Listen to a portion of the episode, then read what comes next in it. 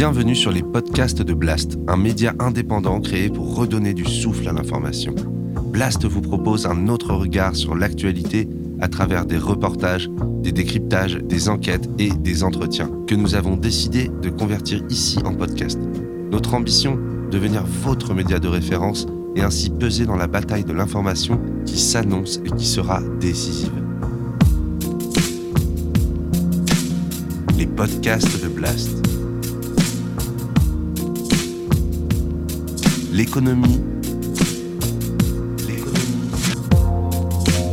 Avec Salomé Saké.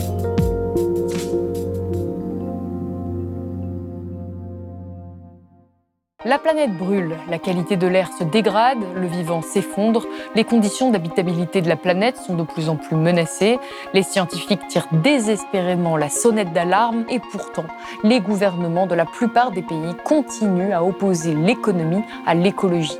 En France, récemment, c'est le ministre des Comptes publics, Gabriel Attal, qui a assuré que l'argent nécessaire ne pouvait pas être investi dans la transition écologique pour ne pas ruiner l'équilibre des comptes publics. La priorité, c'est celle du désendettement de notre pays. Donc l'endettement massif pour financer la transition écologique, on ne peut non. pas se le permettre. C'est non. avec- on ne peut pas se le permettre avec près de 3 000 milliards d'euros de dette. Pourtant, l'équilibre des comptes publics n'aura plus grande utilité une fois que nous n'aurons plus assez d'eau et d'énergie ou que nous serons exposés sans protection à des événements climatiques extrêmes.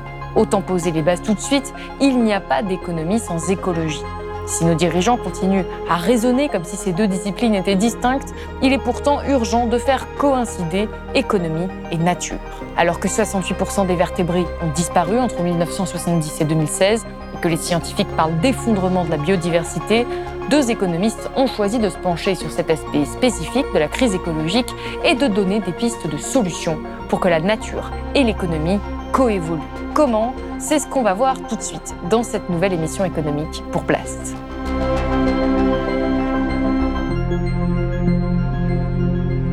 Harold Levrel, bonjour. Bonjour. Vous êtes professeur d'économie écologique à la prestigieuse école agro Paris Tech. Vous êtes également chercheur au CIRED et vous venez de co-signer ce livre avec Antoine Mismer, L'économie face à la nature, de la prédation à la coévolution, aux éditions Les Petits Matins. Alors avant d'aller plus loin, qu'est-ce qui vous a poussé à écrire ce livre? Un élément qui était important pour nous, c'est de mettre un petit peu en avant la question du vivant. Quand on parle de transition écologique, en fait, on a souvent euh, dans les discours quelque chose qui sont plutôt à de la transition énergétique, avec une vision très technique d'ailleurs. On va opérer une décarbonisation, on va utiliser des énergies renouvelables, ce genre de discours. En fait, on parle beaucoup de climat. Quand on Exactement. parle d'écologie, et le climat, c'est euh, une des limites planétaires. Tout à fait. Alors, euh, euh, évidemment, c'est essentiel, hein, compte tenu des urgences actuelles. Et en même temps, on peut regretter que la biodiversité soit un peu mise de côté dans les débats, le climat prenant un peu toute la place. Et il nous semble qu'on a beaucoup euh, à parier, à travailler sur la biodiversité, à la fois pour elle-même, mais aussi comme allié pour peut-être s'adapter, alors c'est un grand euh, euh, terme qui est utilisé régulièrement, à s'adapter euh, au, au réchauffement climatique. Et malheureusement, effectivement, on va être obligé de s'adapter. Et la biodiversité, de ce point de vue-là, est un allié central. Et en fait, pour plein d'autres choses, la biodiversité peut être un allié euh, incroyable. Oui, puisque ce que vous précisez, c'est que l'effondrement de la biodiversité, c'est pas annexe, c'est au moins aussi important que les questions climatiques, puisque nous sommes en train de vivre la sixième crise d'extinction Mmh. des espèces. Ma collègue Paloma Moritz a fait plusieurs émissions à ce sujet. Euh, avant d'aller encore une fois plus dans le cœur du sujet, j'aimerais qu'on développe le sous-titre de votre livre, de la prédation à la coévolution, puisque c'est Mhm. un livre vraiment qui parle d'économie et d'écologie, Mhm. et vous estimez qu'on a été et qu'on est toujours dans une économie de la prédation. Qu'est-ce que c'est qu'une économie Alors, de la prédation? Alors, c'est pas exactement ça. En fait, euh, le, le sous-titre, il a une sorte de- d'objectif de, de- de raconter en creux une histoire. C'est que, euh, et c'est l'histoire de la relation de l'être humain vis-à-vis de la nature d'un point de vue économique. Alors, ce qu'il faut comprendre, c'est que l'économie, souvent, c'est envisagé de manière un petit peu euh, euh, étroite. Soit on considère que c'est l'économie comme le marché, soit l'économie comme la science économique. Mais en fait, fondamentalement, l'économie, c'est avant tout euh, une manière de reproduire les conditions matérielles nécessaires au renouvellement d'une population, au renouvellement d'une société. Et si on prend, d'un point de vue historique long, euh, cette économie euh, de la nature, en fait, à l'origine, c'était, euh, comme pour toutes les autres espèces, un rapport de prédation. On était une espèce qui était prédatrice et proie aussi par ailleurs. On était dans ce qu'on appelle la chaîne trophique, la chaîne alimentaire. Et de ce point de vue-là, on avait une stratégie qui consistait à prélever dans la nature ce dont on avait besoin. Et puis, en fait, arrivé après quelques euh, dizaines de milliers d'années où l'être humain s'est réparti sur l'ensemble de la planète, il a petit à petit fait disparaître les ressources dont il dépendait, notamment les grands mammifères, les grands marsupiaux, des espèces qui étaient relativement faciles à chasser pour lui en groupe.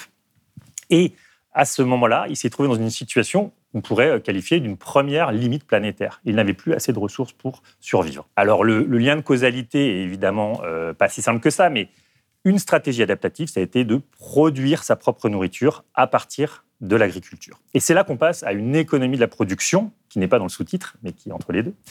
Et cette économie de la production, c'est quoi? C'est en fait, si j'utilise un terme un petit peu connoté, c'est asservir la nature pour euh, lui donner un côté totalement instrumental pour l'être humain. C'est petit à petit ce qui va se passer sur l'ensemble du globe. On va commencer à domestiquer des espèces, mettre en culture euh, des variétés de céréales, et petit à petit, on va commencer à jardiner notre monde entier et voilà à produire. Et c'est cette logique de production qui est devenue dominante euh, à partir de l'avènement des grandes civilisations antiques hein, principalement jusqu'à aujourd'hui, avec un moment historique qui est une sorte de, maximum, qui est celui qu'on vit actuellement, mais qui, on pourrait le dire, a eu euh, une grande dynamique au XXe siècle pardon, euh, dans les pays occidentaux, les pays de l'OCDE, euh, avec donc la Révolution verte. La Révolution verte qui est finalement euh, la dernière étape, c'est-à-dire qu'on se passe même de la nature, on va utiliser les sols, mais on va les utiliser avec des intrants, euh, des pesticides de synthèse, on va utiliser des nitrates de synthèse, tout ce qui peut augmenter la productivité. On va aussi lutter contre les parasites euh, de manière très intensive, on va irriguer ces espaces. En bref, on va petit à petit maximiser la production agricole sur l'ensemble de la planète. C'est une logique industrielle hein, qui a été appliquée au vivant, une logique qui correspond à ce qu'on a fait euh, avec la révolution euh, donc industrielle du 19e siècle appliquée au vivant. Et donc, le, propos de l'ouvrage, c'est dire qu'on est peut-être au début de ce qu'on appelle une économie de la coévolution, dans le sens où on identifie euh, des, petits signaux qu'on récapitule à travers les, les différentes parties de l'ouvrage, des signaux qui laisseraient à penser que finalement, on serait peut-être en train de changer de modèle économique. en tout cas, il y a des... En tout cas, qu'il va falloir. Voilà, alors, voilà, et c'est des éléments sur lesquels en fait on, parie dans l'ouvrage parce que ce ne sont pas des éléments anecdotiques, c'est des éléments qui aujourd'hui euh, représentent des changements importants euh, et qui peuvent vraiment avoir lieu à, à grande échelle. Et dans votre livre, vous expliquez que les doctrines économiques que l'on connaît aujourd'hui, qui voient la nature comme une ressource et non pas comme un cadre à respecter, n'ont pas toujours dominé, et que par exemple, dès le XVIIIe siècle, on avait déjà des discours qui mettaient l'écologie au cœur de la science économique. Quels sont-ils? Et puis pourquoi c'était intéressant pour vous de les étudier et de les mentionner Parce qu'il y a vraiment une dimension très historique dans ce livre. Je dirais que c'est un des piliers du livre où à chaque fois, vous expliquez et vous proposez des solutions qui euh, sont peut-être à mettre en œuvre ou déjà mises en œuvre, et vous mentionnez tout le parcours intellectuel de ces idées-là. Oui, alors euh, on retrouve effectivement euh, dès le 18e des, des, propos autour de la nature qui sont de voir en cette dernière une source, une source d'opportunités énorme.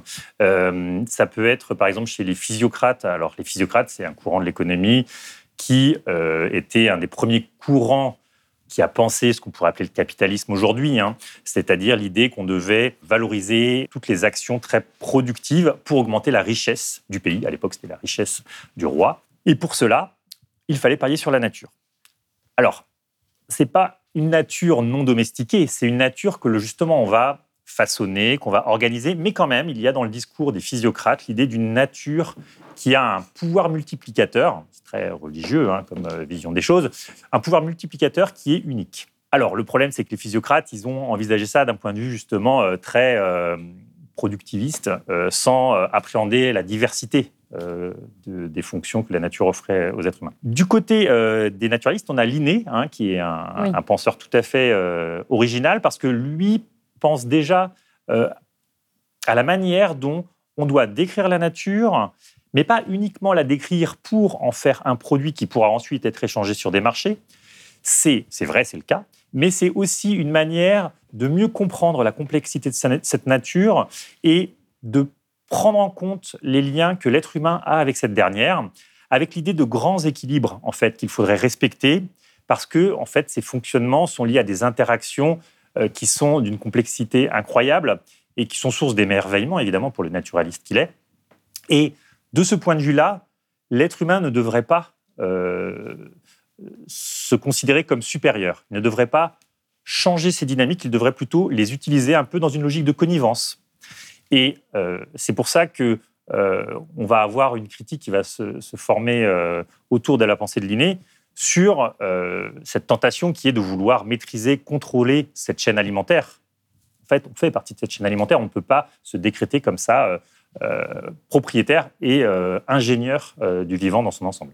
Vous avez un, courant qui est intéressant qui s'appelle le Land Economics, qui, dans les années 1920, développe cette idée que l'économie, justement, est complètement dépendante de la nature. Est-ce que vous pourriez nous en dire un petit peu plus? C'est l'idée que on va avoir en fait des écosystèmes qui sont à l'origine d'un certain nombre de fonctions dont dépend l'économie. Pourquoi c'est important de parler du land économique? C'est parce que ça avait été un petit peu oublié euh, à la fin du 19e par les économistes dits euh, classiques et néoclassiques, où la terre n'était même plus vraiment une ressource. Donc ce que, ce que fait le land économique, c'est qu'il rappelle la dépendance biophysique euh, des, de la production économique, et cette dépendance, elle se traduit par une compréhension plus importante euh, des processus écologiques. Dépendance qu'on a complètement oubliée, visiblement. Dépendance qu'on a complètement oubliée à ce moment-là. Alors, ce n'est pas complètement euh, illogique, en fait, euh, si on se remet à cette époque. au 19e siècle, avec l'usage des énergies fossiles et avec la découverte de la chimie moderne, on commence à avoir le sentiment qu'on maîtrise un peu tous les, processus et qu'on peut, quelque part, se passer du vivant. Hein. On va remplacer les animaux qui nous servaient à tracter des charrues ou à nous transporter par des voitures, des tracteurs. Euh, on va avoir euh, des logiques qui vont consister à remplacer les oiseaux qui pouvaient réguler euh, les nuisibles par des produits chimiques. On va avoir en fait toute une, utopie technique hein, qui va s'imposer euh, dans qui, qui est un hubris total. Oui, alors oui, et en même temps qui fait vivre beaucoup euh, d'économies euh, au sens secteur économique. C'est-à-dire que quand on développe le secteur des énergies fossiles, le secteur du transport moderne ou le secteur de la chimie moderne, on crée énormément d'emplois, on crée de nouveaux débouchés, alors que la nature, quelque part, elle ne crée pas d'emplois. Elle, elle, offre gratuitement euh, euh, ces, solutions. Donc, on peut comprendre que des logiques de lobbying, déjà à cette époque, peuvent s'exprimer en disant mais on va faire ça mieux que de laisser faire la nature toute seule. Un exemple assez connu et qu'on reprend aussi dans l'ouvrage, c'est celui euh, de l'ornithologie économique, oui, alors on y reviendra peut-être un, petit peu, euh, un petit peu plus loin quand on parlera justement d'agriculture. Euh, mais encore une fois, ce que je trouve très éclairant dans cet ouvrage, c'est de réaliser que même à ces époques où euh, on n'avait pas forcément, enfin où il y avait un vrai développement euh, économique, euh, en tout cas industriel, il y avait des personnes qui pensaient différemment et qui alertaient déjà sur les conséquences que ça pourrait avoir et qui essayaient de penser l'économie autrement. Et vous dites qu'il y a vraiment eu un, espèce de, de, boom à un moment, il y a une secousse à la fin des années 70, notamment après le rapport Meadows en 1972, et que ce courant qui vise encore une fois à prendre en compte la nature, à prendre en compte l'écologie, va prendre de plus en plus de place Oui.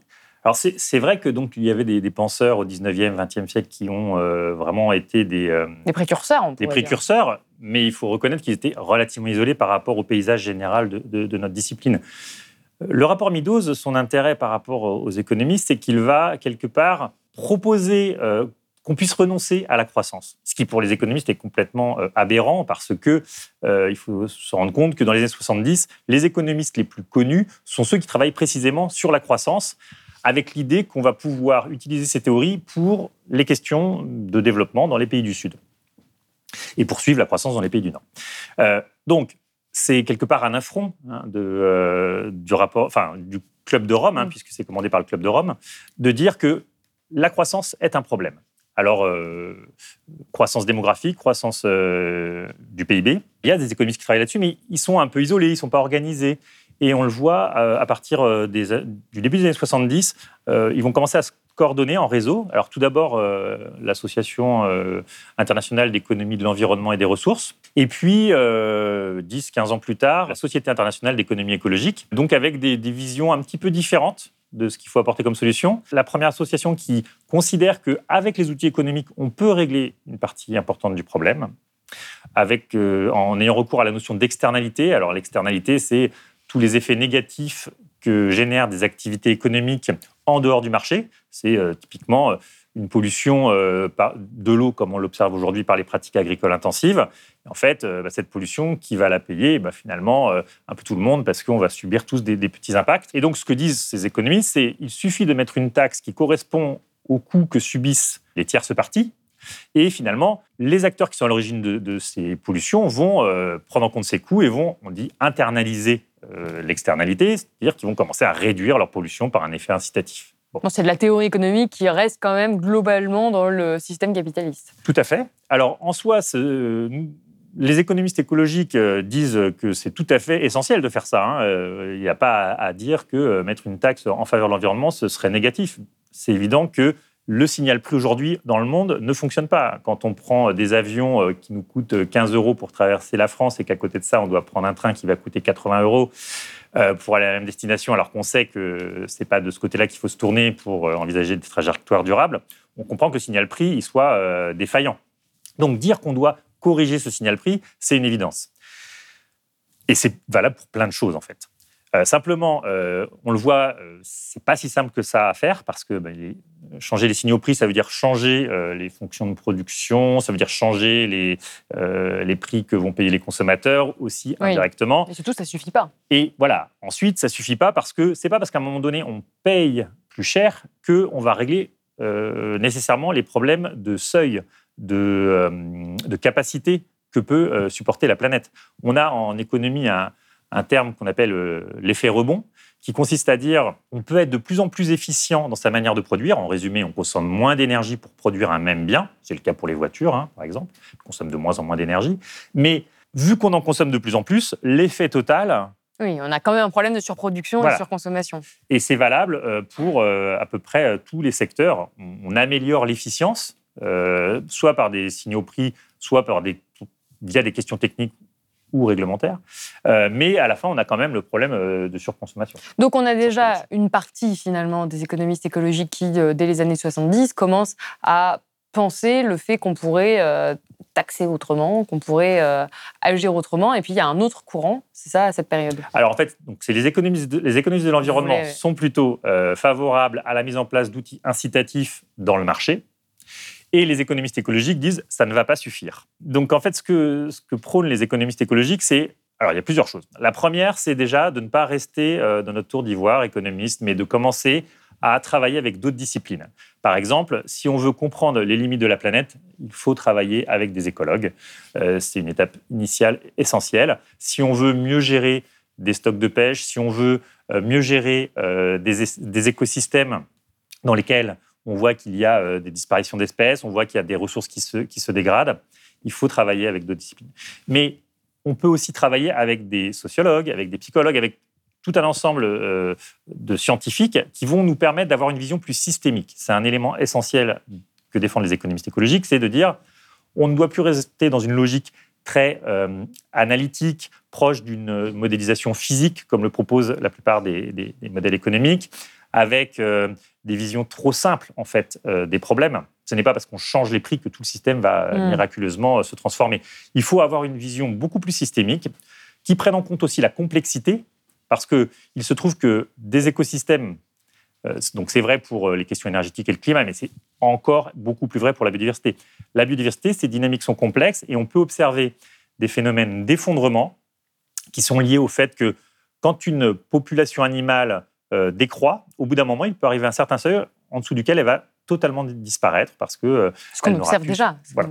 Exactement. Donc c'est valable aussi à l'échelle d'écosystèmes. Hein. On a des écosystèmes qui, qui basculent complètement. Et ça, c'est très difficile à prévoir. Donc il faut des modèles voilà, qui soient adaptés à cette question de l'incertitude. Et puis, euh, dans ce courant de l'économie écologique, il y a aussi l'idée que voilà, on ne peut pas tout substituer. La question, c'est jusqu'où, en fait, le système peut supporter de nouvelles pollutions, de nouvelles extractions. Euh, et alors là, il y a différentes, euh, il y a différentes approches hein, euh, sur ce sujet. il y a quelque chose de très philosophique. Alors, et, par ailleurs, on, a, on, peut ajouter aussi une dimension éthique à, cette, à cette question, en particulier sur la biodiversité. Quand on pense qu'aujourd'hui, on a 60% euh, de la biomasse des mammifères qui est composée d'animaux domestiques, 35% d'êtres humains, et qui reste que 5% finalement de mammifères sur notre planète qui sont sauvages, euh, en tant qu'être humain, en tant qu'être euh, rationnel et moral, on ne reste pas insensible. par rapport à des chiffres comme ça. Quand on sait qu'on a 40% des oiseaux qui sont liés à des habitats agricoles qui ont disparu en une trentaine d'années en France, ça marque aussi les esprits. Euh, les personnes qui ont grandi dans des zones rurales où ils entendaient l'alouette des champs, où ils voyaient des animaux autour d'eux et qui, disparaissent, euh, ça touche. Et donc, il y a déjà plusieurs courants dans les années 70 qui ne sont pas d'accord, mais qui réfléchissent à la manière dont on peut euh, prendre en compte en fait le vivant, parce que mhm. c'est vraiment de ça dont il est question. Et il y a plusieurs solutions qui vont commencer à, émerger. Et un des axes que vous, vous développez dans votre livre, c'est le concept de dette écologique des systèmes économiques qui suppose une définition euh, de ce qui fait la richesse, non seulement de la nature, mais aussi du quotidien des êtres humains. C'est ce que vous écrivez, que nous devons refonder nos échelles de valeur en envisageant la nature non plus comme pourvoyeuse passive de bienfaits, mais comme un ensemble d'entités vivantes envers lesquelles nous sommes aujourd'hui profondément débiteurs. Alors, effectivement, ça, ça parle en termes économiques, ce concept de dette écologique, mais comment est-ce qu'on la calcule, cette dette? Oui, oui.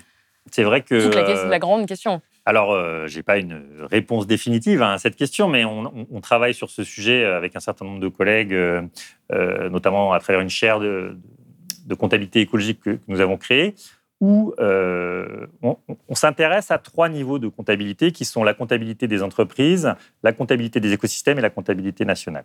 En fait, la dette, elle a du sens à toutes ces échelles. La dette et à fortiori euh, la dette écologique, si on sait la rendre visible. Il faut avoir à l'esprit que aujourd'hui, la biodiversité, elle est envisagée euh, dans l'économie standard financière, pourrait-on dire, euh, comme un potentiel actif. Et quelque part, ce que j'ai dit avant va dans ce sens. En fait, la biodiversité, effectivement, fournit énormément de bénéfices aux populations humaines. Mais est-ce que c'est une raison pour la considérer uniquement du point de vue de cette valeur financière et finalement de faire, comme pour d'autres actifs, un calcul des bénéfices qu'elle rendrait chaque année et puis finalement faire un calcul intertemporel sur la quantité de bénéfices pour les, pour les euh, décennies à venir? Alors, cette approche, euh, en soi, euh, elle pourrait être défendue en disant mais oui, c'est important parce qu'on va arrêter de défendre le capital physique habituel, comme les bâtiments, comme les usines, etc contre la nature, et, là, la nature pourrait être mise en avant, sauf qu'en fait, on ne sait pas le faire. On ne sait pas euh, établir une valeur monétaire de tous ces bénéfices. Alors, je passe sur les aspects techniques qui me conduisent à cette conclusion, mais euh, c'est quelque chose qui est trop compliqué. Il y a des choses assez évidentes, la pollinisation, on en parle tout le temps. Certes, ça, on peut commencer à utiliser des méthodes pour calculer la valeur qui est générée par les insectes pollinisateurs.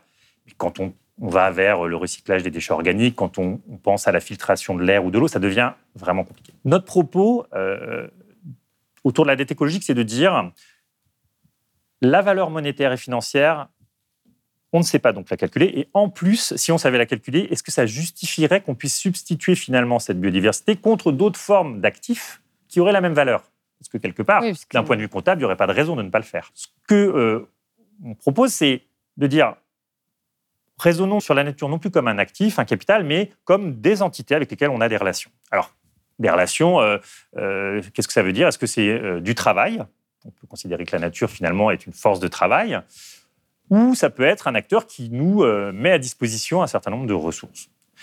Et à travers l'usage qu'on en a, donc à travers l'usage, par exemple, qu'on va avoir du sol, on va utiliser la fertilité qui a été produite par les micro-organismes, par les vers de terre, par un ensemble d'interactions écologiques, et on va l'user, en fait, cette fertilité, parce que si on plante des céréales, elle récupère beaucoup de cette fertilité.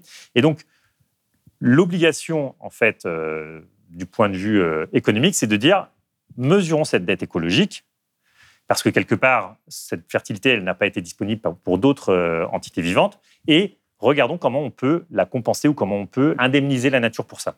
Alors ça, c'est un exemple sur l'agriculture qui est assez particulier parce qu'on est sur des, ressources exploitées. Mais si on pense à d'autres éléments, comme la pêche. La pêche, en fait, on sait aujourd'hui qu'il y a beaucoup de, euh, captures accidentelles de mammifères marins. Sur nos, nos mammifères marins, la première des choses, c'est de les compter et de les faire apparaître dans les bilans des entreprises qui mènent les activités de pêche. Ne pas simplement avoir un bilan financier qui dit voilà combien j'ai gagné en fin d'année, regardez, mon entreprise, est rentable, très bien. Mais à côté de ça, combien vous avez euh, pêché de manière accidentelle de mammifères marins Très bien. Et derrière, comment on peut réparer la nature pour ça Alors ça, c'est le gros problème, c'est que... Est-ce que ça justifie pas que- justement de continuer cette destruction du vivant? Alors, la question, c'est... euh, il y a deux situations. Il y a une situation où on considère que oui, on peut euh, réparer euh, la nature pour le préjudice qu'elle a subi. Alors, dans le cas des mammifères marins, on est sur un exemple où, au niveau des individus, évidemment pas. Chaque individu est mort. Et si on se met dans une situation biocentriste, c'est-à-dire qui accorde une valeur à chaque individu pour lui-même, il n'y a pas de solution. Non, mais même en termes d'équilibre des écosystèmes. Et alors, si on passe plus dans une logique de communauté d'espèces, de population d'espèces, là, on pourrait euh, imaginer des choses qui consisteraient à avoir des actions en faveur de populations de mammifères marins pour augmenter ces populations dans la zone. Alors, on le voit bien aujourd'hui, le problème qu'on a euh, sur la pêche, c'est que euh, faudrait renoncer à un certain nombre de métiers qui sont très impactants, comme les, ce qu'on appelle les arts traînants, les chaluts de fond, etc. Et donc, à un moment donné, la question c'est est-ce que de toute façon, dans, cette, euh, dans cet exemple que je viens de donner, on peut ou pas euh, faire de euh, la réparation pour le préjudice J'aurais envie de dire non. Là, euh, à mon avis, c'est un problème. euh, mais, ça n'empêche que la dette, elle doit être, euh, elle doit être mentionnée. Oui, Et- donc quel est l'intérêt en fait de cette dette écologique? Alors, l'intérêt, c'est déjà de rendre visible ce que nous, on génère comme impact, les êtres Mhm. humains, sur la nature. Et si on le fait à l'échelle de l'organisation, de l'entreprise, mais aussi à l'échelle nationale, on peut commencer à évaluer ce que, euh, ce que coûte quelque part en, dette écologique notre croissance. Et après, peut-être pour donner un exemple qui soit un peu plus euh, réaliste du point de vue euh, de la réparation qu'on peut engager, s'il y a un accident euh, lié à une pollution qui détruit une zone humide, donc une zone humide, c'est un ensemble de batraciens, de, fonctions écologiques liées à, l'eau et au substrat. Si tout ça est détruit, lié à une activité donc économique, on doit euh, pouvoir faire apparaître là aussi euh, combien on a perdu de batraciens, d'oiseaux, de fonctions écologiques, et ça peut euh, donner lieu à ce qu'on appelle une compensation, c'est-à-dire essayer de restaurer un milieu qui a été dégradé auparavant, donc désartificialiser, remettre des fonctionnalités écologiques liées à des zones humides. La question, c'est toujours la même, c'est est-ce qu'on peut faire ça? Est-ce qu'on peut restaurer pour réparer le préjudice écologique qui est euh, constaté, qui est euh, euh, renseigné dans les comptes Des fois, oui. Euh, si on est sur des milieux qui sont euh, pas dans un très bon état, si on a des possibilités de restaurer euh, à côté euh, des, euh, des milieux qui sont dé- dégradés, et puis dans beaucoup de cas, non. Euh, mais ça n'enlève rien au fait qu'il faut compter cette dette. Parce qu'aujourd'hui, on manque d'un système de compte, un système statistique permettant de renseigner dans des cadres économiques la dette écologique générée par notre système. Et ça, c'est quelque chose qui est inhérent au fait que l'INSEE ne se préoccupe pas évidemment de collecter des informations sur ces sujets. Elle s'occupe de l'emploi, elle s'occupe de la croissance, de la valeur ajoutée, jamais euh, d'autres aspects. Et c'est là qu'il y a un besoin de, com- enfin, de compléter ces informations. mais sans pour autant rentrer dans cette idée qu'on pourrait tout réparer, comme vous venez de le Tout souligner, de qu'on pourrait tout compenser, parce que ça, cette, euh, cette logique-là, elle permet de continuer à détruire le Oui, oui. vivant en toute impunité. C'est un peu parfois aussi les critiques qui avaient été faites euh, à l'encontre de la compensation carbone, Oui. mais c'est pas parce que euh, on va compenser d'une certaine manière qu'on doit continuer À euh, émettre et à donc euh, à réchauffer. Donc c'est aussi sortir peut-être de cette logique économique euh, dominante, cette logique qui est aussi celle de la croissance. Alors vous, vous n'êtes pas décroissant, si j'ai bien. Non, pas spécialement au Vous, sens vous où, parlez de post-croissance. hein, Oui, alors on a... euh, Vous, vous appelez à sortir du paradigme Oui, de la alors, croissance. On n'a pas de, de religion par rapport à la croissance ou à la décroissance. On ne se positionne pas parce qu'en fait, euh, il nous semble hein, que euh, derrière ce terme, c'est un petit peu euh, des débats qui vont en fait faire des dialogues de sourds d'une certaine manière.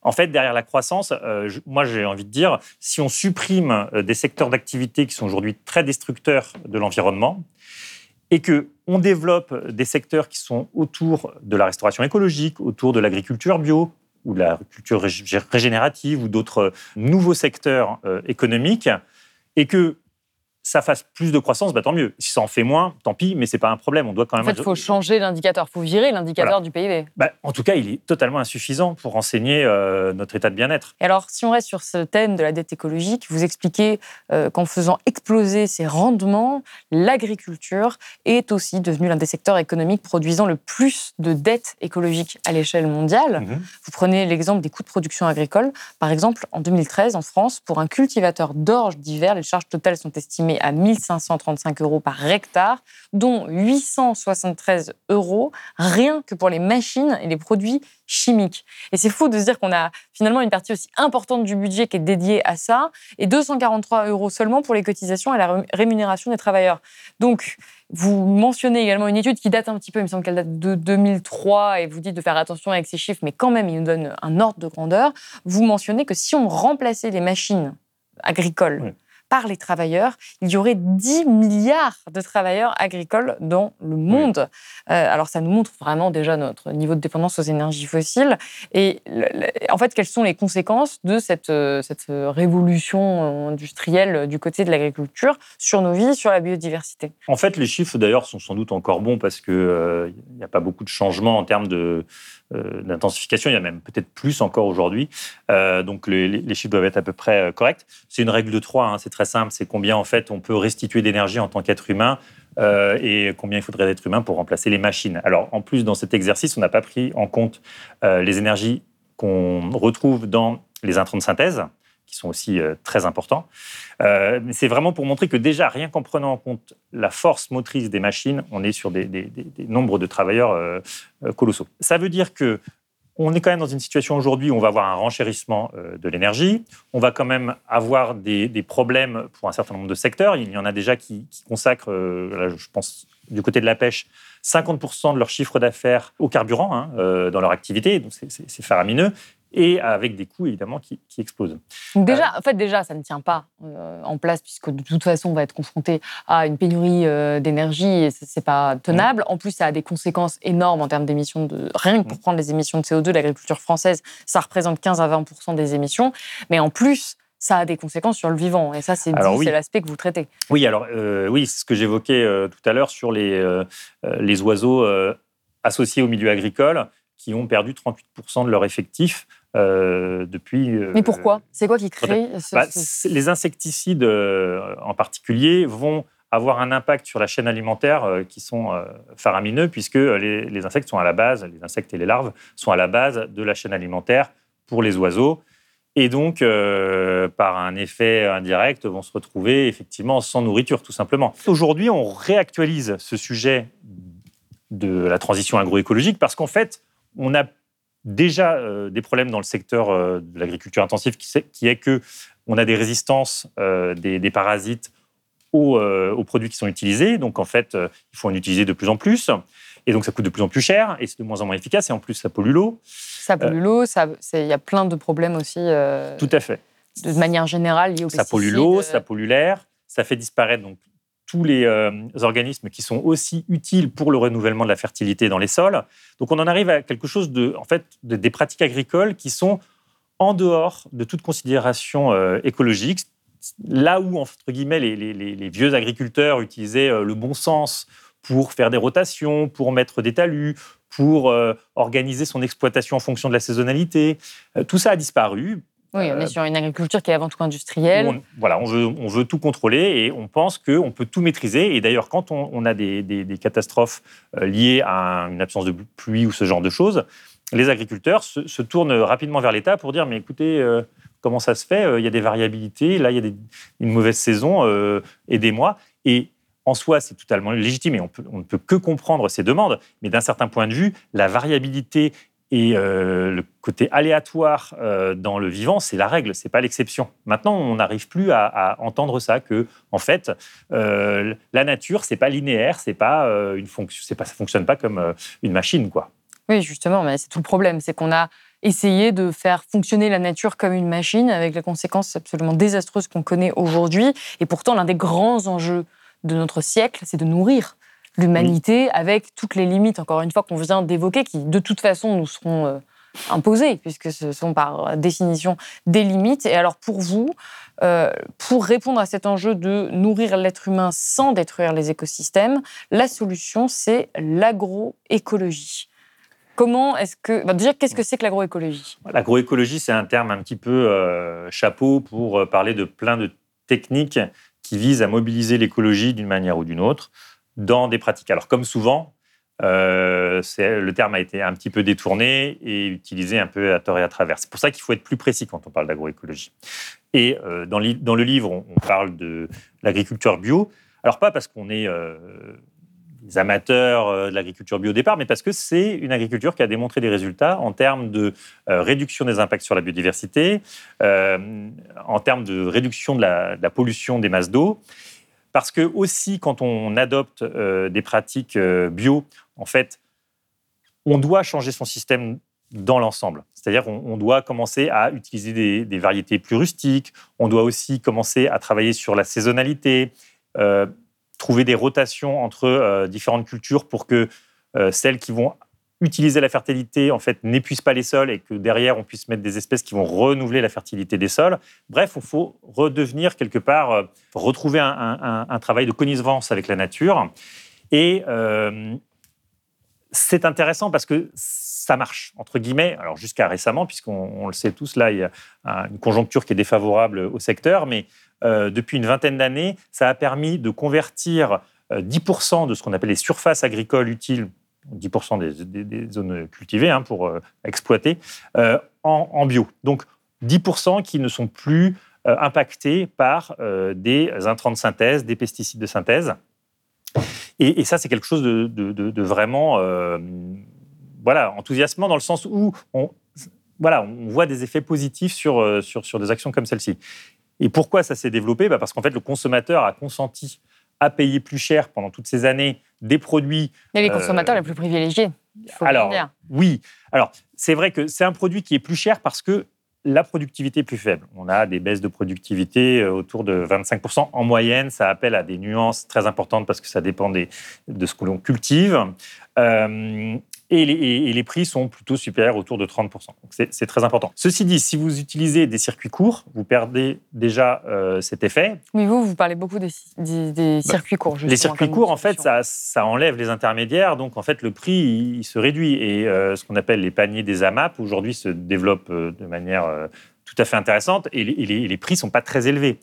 Et donc, pourquoi les prix peuvent ne pas être très élevés? D'une part, parce que, comme je le disais, on enlève des intermédiaires, mais en plus, on achète un panier. Et dans le panier, on, ne sait pas ce qu'il y a. Hein. Quand on achète le panier, ça peut être des poireaux, des pommes de terre, euh, des poivrons ou autres. Et en fait, le cultivateur, ce qu'il va faire, c'est qu'il va remplir le panier avec les produits les plus adaptés à la saison. Donc, il ne va pas commencer à produire des choses pendant l'année qui ne correspondent pas à la saison. Il va vraiment avoir les meilleurs rendements en respectant cette saisonnalité. Il va y avoir aussi des choses qui ne vont pas marcher une année parce qu'il n'y a pas assez de pluie ou parce qu'il euh, euh, il y a eu un parasite. Ceci. Ben, il remplace par autre chose parce qu'en fait, généralement, il a une plus grande diversité de produits. Donc, en remplaçant par autre chose, il, quand même, il vend toujours le panier au même prix. Et donc, en fait, ça lui permet de s'adapter. Et ça, c'est un, des enseignements vraiment intéressants de ces, de ces paniers. C'est qu'en fait, la variabilité naturelle dont je parlais tout à l'heure, qui est inhérente à la production euh, agricole et aux vivants, euh, eh ben en fait, on en réduit les effets négatifs par une sorte de, contrat entre euh, l'acheteur qui dit OK, moi je suis prêt à manger des choses qui sont pas très belles et puis qui, qui vont changer d'un moment à un autre. Et puis à un moment, à un moment donné, s'il faut manger beaucoup de choux, bah, je mangerai beaucoup de choux. En fait, c'est ça la solution sur le long terme. Par exemple, en France, ce serait vraiment de changer nos modes de consommation et que peut-être à la fin, on ait tous nos paniers à MAP, si je Oui, oui. Alors, de toute façon, il n'y a pas une solution. Il y a plein de petites solutions euh, qui ensemble forment des solutions plus, plus, plus systémiques. Mais ça, clairement, sur l'alimentation, il y a il y a une vraie pertinence à utiliser ce type de dispositif en réduisant les distances. Ça fera moins de transport, donc ça coûtera moins cher aussi de les amener aux consommateurs. Encore une fois, ça polluera moins, etc., etc. Donc oui, oui, ça c'est clairement une piste intéressante. Après, il faut être aussi réaliste. Euh, les transitions vers ce type de modèle ne se font pas d'un claquement de doigts et ne euh, se décrètent pas.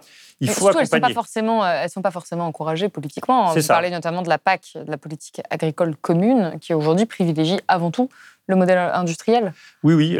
en fait, on est face à quelque chose d'assez assez terrible. C'est que normalement, les subventions sont là pour défendre l'intérêt général, quel que soit le sujet. Et en matière d'agriculture, on peut, on peut en douter. Alors, ce n'est pas moi qui le dis, hein, c'est la Cour des comptes qui a produit un rapport sur la PAC et qui en, fait un bilan catastrophique, hein, tant d'un point de vue social, économique que écologique, même économique.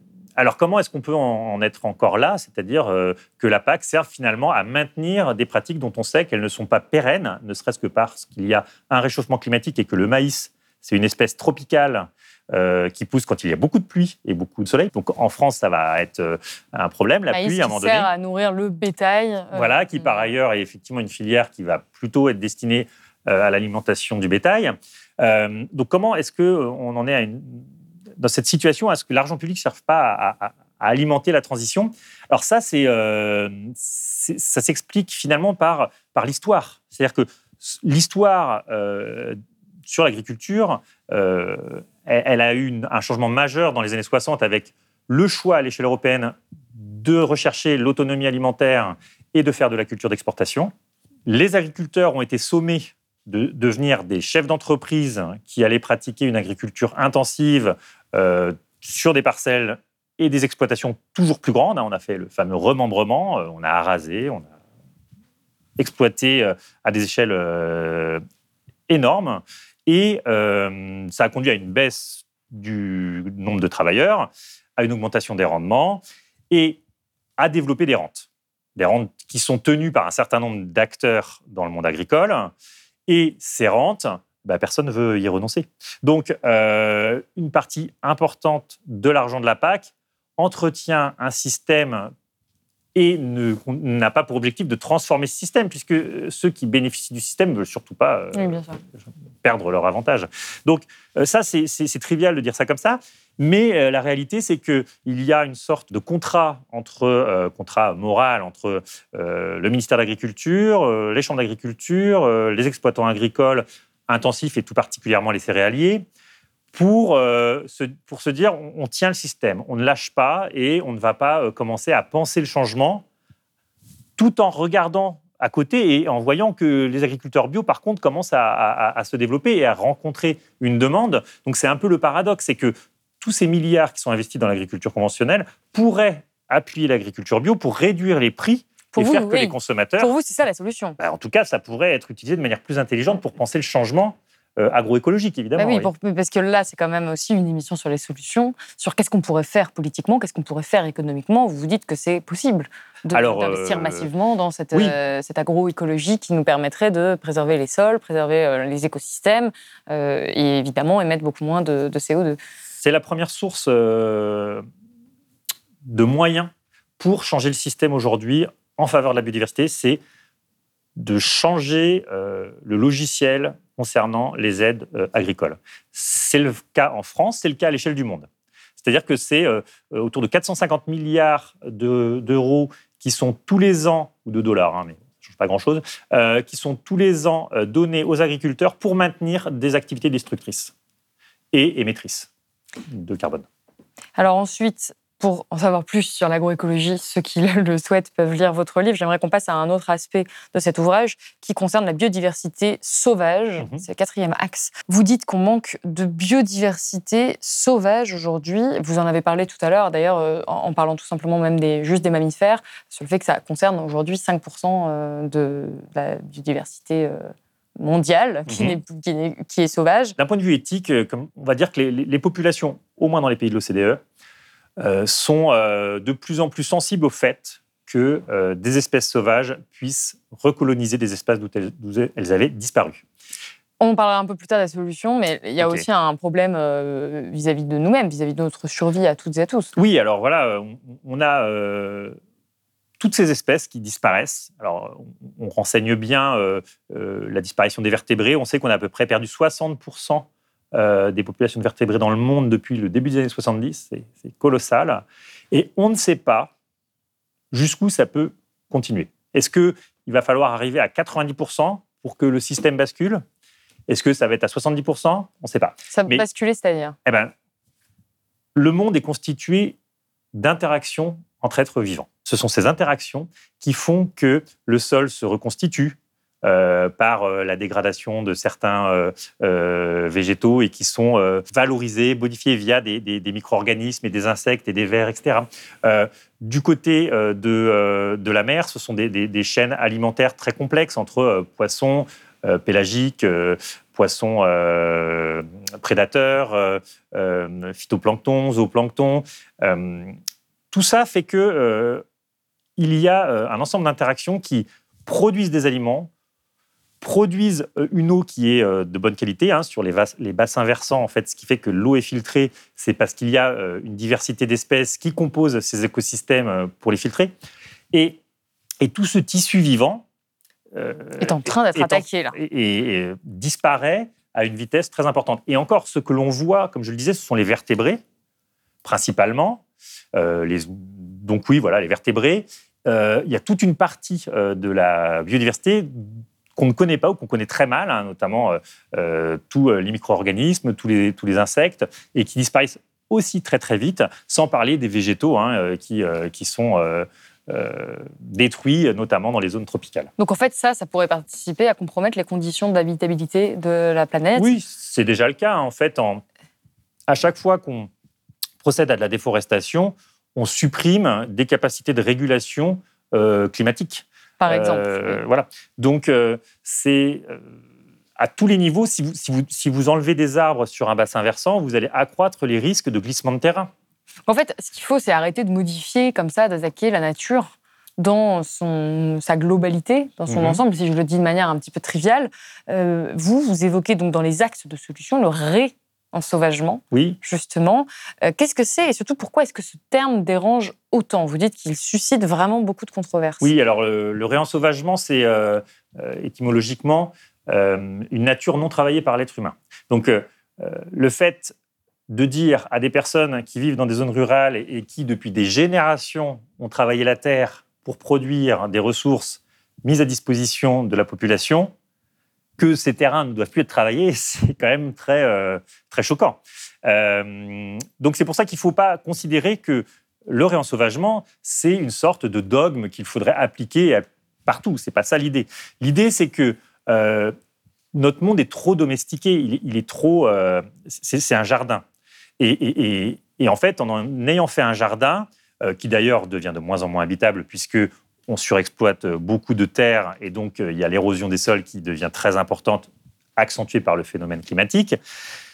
Donc on a besoin aujourd'hui, sans doute, euh, c'est en tout cas quelque chose qui, semble vraiment être porteur. Il y a beaucoup de, de, personnes qui travaillent sur ce sujet on a besoin de réensauvager, de restaurer, de renaturer, de, remettre de la vie en fait là où elle a disparu.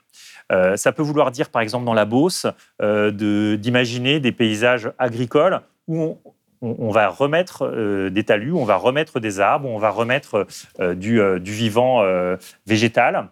on sait aussi que on a une montée de certains mammifères, notamment le loup qui commence à coloniser le nord de la France qui crée un certain nombre de problèmes. Oui, mais c'est un exemple de réensauvagement, le loup. Alors oui, de réensauvagement, tout à fait. Qu'on appelle passif, c'est-à-dire qu'il est revenu tout seul. Il n'y a, pas, eu de réintroduction. En France, on a des, du réensauvagement actif, il y a des réintroductions comme certaines espèces de vautours.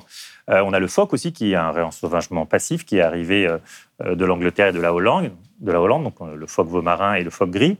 Et ces animaux, en fait, recolonisent nos espaces et pour, deux raisons principales. Hein. La première, c'est que ce sont des espèces protégées, donc on ne peut plus les éradiquer comme on le faisait quand on les considérait uniquement comme des concurrents sur les stocks de pêche ou comme des concurrents sur l'espace euh, rural avec des, problèmes de prédation. Voilà, des nuisibles, tout à fait. Aujourd'hui, ils sont protégés. Ils sont plutôt appréciés du public. alors, pas forcément des gens qui vivent en, en proximité directe euh, bien que. Euh, mais en tout cas, à l'échelle de la France, ce sont des, phénomènes qui sont appréciés, enfin, ces dynamiques de réensauvagement. Et euh, ça nous questionne, en fait, ça nous questionne profondément sur notre capacité à imaginer des avenirs communs avec ces espèces qui n'ont pas de raison finalement de, de disparaître, hein, puisqu'elles sont protégées.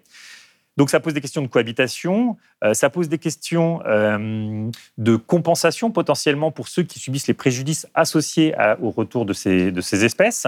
Euh, ça pose des questions de modèle économique aussi qui peuvent être mises à mal. On, le pense, assez facilement au, pastoralisme, qui, en fait, avec les loups, subissent des préjudices, évidemment.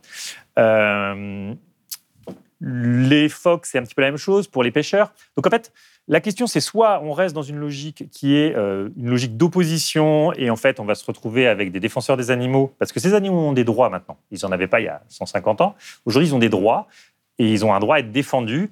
Et soit on reste dans cette logique où il va y avoir les défenseurs des animaux qui vont euh, pouvoir faire état de, euh, lois pour, protéger ces, ces, espèces sauvages contre ceux qui défendent des activités qui subissent des préjudices avec ces animaux sauvages. Et donc, ça va être très conflictuel. Soit on passe à l'étape suivante qui est de dire, bon, comment fait-on? Et est-ce qu'on est, d'accord pour qu'il y ait des logiques de cohabitation? Et comment on fait que ces, formes de cohabitation soient acceptables par les différentes parties? Aux États-Unis, où on a des dynamiques un peu similaires euh, et euh, où j'ai eu la chance de travailler pendant quelques temps, on a euh, des situations beaucoup plus explosives sur, par exemple, les, mammifères marins. les phoques et les lions de mer ont colonisé très largement la côte californienne et se sont installés dans les ports, sur les plages, et évidemment ont mangé au cours des, dernières décennies des quantités phénoménales de poissons que les pêcheurs euh, pensaient être destinés à leur euh, filet. Donc tout ça a conduit à une crise très importante euh, sur ce territoire et à des trajectoires de négociations, de conflits, de contentieux aussi devant des cours de justice, qui amènent à redéfinir des compromis autour de l'usage des territoires et de l'usage des ressources qu'on peut trouver dans ces territoires. Alors ça n'est pas simple, euh, et, il y a des, situations qui ne s'améliorent pas. C'est par exemple euh, entre les pêcheurs et, les lions de mer et les, phoques, où là, il y a vraiment des situations compliquées. On essaye de trouver des solutions techniques pour éloigner les phoques, mais ça ne marche pas très bien.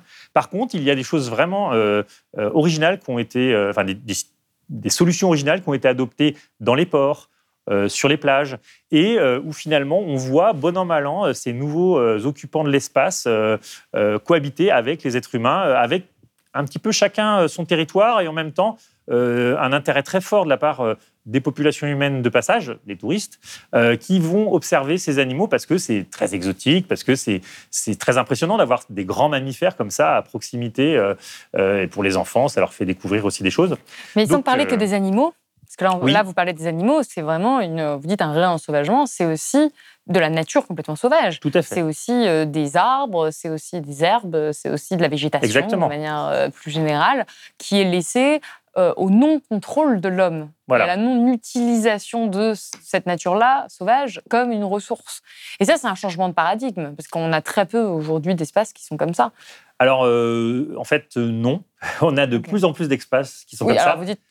dans, le, dans les endroits où on connu une forte déprise agricole, on a un retour des forêts, ça fait longtemps. Hein, Mais 3% par an, c'est ça? Oui, alors je ne saurais euh, plus, euh, c'est euh, autour de 1000 km carrés par an qui partent en friche. Donc en friche, ça ne veut pas dire qu'il y a des grands arbres, mais qui sont abandonnés et qui... la nature reprend ses droits. Voilà. Alors elle reprend ses droits de manière totalement sauvage et non contrôlée. Alors ça, c'est quelque chose qu'on n'aime pas du tout en Occident, hein, ce côté, euh, euh, c'est sale en fait, hein, une nature qui reprend ses droits parce que il va y avoir de la ronce, il va y avoir du prunelier, il va y avoir en fait des espèces qui sont vraiment perçues comme des fourrés euh, impénétrables et, et qui n'ont aucun intérêt écologique par ailleurs. Ce qui n'est pas forcément faux dans un premier temps, mais ça, c'est l'évolution qu'il dira. C'est-à-dire que ces milieux sont amenés à se transformer au fil de la colonisation de différentes espèces. Et c'est vrai que ces forêts, enfin ces zones fermées et qui, se terminent en forêt, ont gagné euh, en superficie euh, en France euh, notamment, donc du fait de la déprise agricole. Et ça, c'est quelque chose qui est aussi, c'est pour ça qu'on parle de, de, choses aussi positives dans l'ouvrage, c'est que ça fait partie de ces éléments qui nous amènent à considérer que on a des dynamiques qui nous échappent que ça a peut-être euh, des effets qui sont déstabilisants pour les populations euh, qui vivent euh, autour. Hein, quand on a été habitué à des paysages ouverts avec du pastoralisme partout et qu'on se retrouve avec des grandes forêts là, assez sombres et, fermées à proximité de chez soi, on ne le vit pas forcément bien. Mais pour la génération suivante, ce sera peut-être l'occasion de retravailler sur une nouvelle forme euh, de valorisation de ces territoires. Peut-être que, en fait, l'enjeu ce sera d'organiser des randonnées pour aller au contact de cette nature et qu'il y aura peut-être beaucoup de personnes qui viendront pour cela. Sans la détruire. Sans la détruire. Là, ce serait l'idée de ce qu'on appelle du tourisme de vision, d'observation d'une nature sauvage. Et ça, en France, c'est totalement hors sujet. On est vraiment dans un euh, schéma, dans un modèle. Euh, on appelle ça de l'équilibre silvo-pastoral ou euh, euh, synergétique, c'est-à-dire on va essayer de régler en fait les, interactions entre la chasse, euh, l'exploitation des forêts et le pastoralisme, donc que des activités extractives à finalité donc plutôt économique mmh. et directe mais on n'envisage pas du tout l'idée de travailler sur un futur qui serait basé sur un tourisme de vision, des, activités de nature qui soit sans impact sur les écosystèmes. C'est pas euh, pas dans le, le- le logiciel français de penser euh, des futurs de ce type. Justement, l'objectif de votre livre, c'est aussi de proposer de nouvelles solutions, de nouvelles pistes de réflexion qui, soient, qui sont parfois euh, dérangeantes, comme vous venez de, de l'évoquer, et qui nous permettent de- d'envisager un avenir où on puisse vivre euh, ensemble, collectivement, avec la nature, et donc pas contre la nature, justement, non pas l'économie face à la nature, pour euh, reprendre le titre de votre livre, euh, de l'économie face à la nature, de la prédation à la coévolution, aux éditions Les Petits Matins. Merci beaucoup d'être venu sur le plateau de Blast. Merci. Si vous avez aimé ce podcast, s'il vous a été utile, n'oubliez pas de nous mettre des étoiles ou de le partager autour de vous ou sur vos réseaux sociaux. Blast est un média indépendant, et si tous nos contenus sont en libre accès, c'est grâce au soutien financier de nos blasters et abonnés. Pour nous soutenir, faire un don unique ou mensuel, rendez-vous sur blast-info.fr slash soutenir. Blast, c'est aussi une web télé disponible sur YouTube et Peertube et présente sur tous les réseaux sociaux. Alors suivez-nous pour ne rien rater de nos contenus et abonnez-vous à notre chaîne YouTube.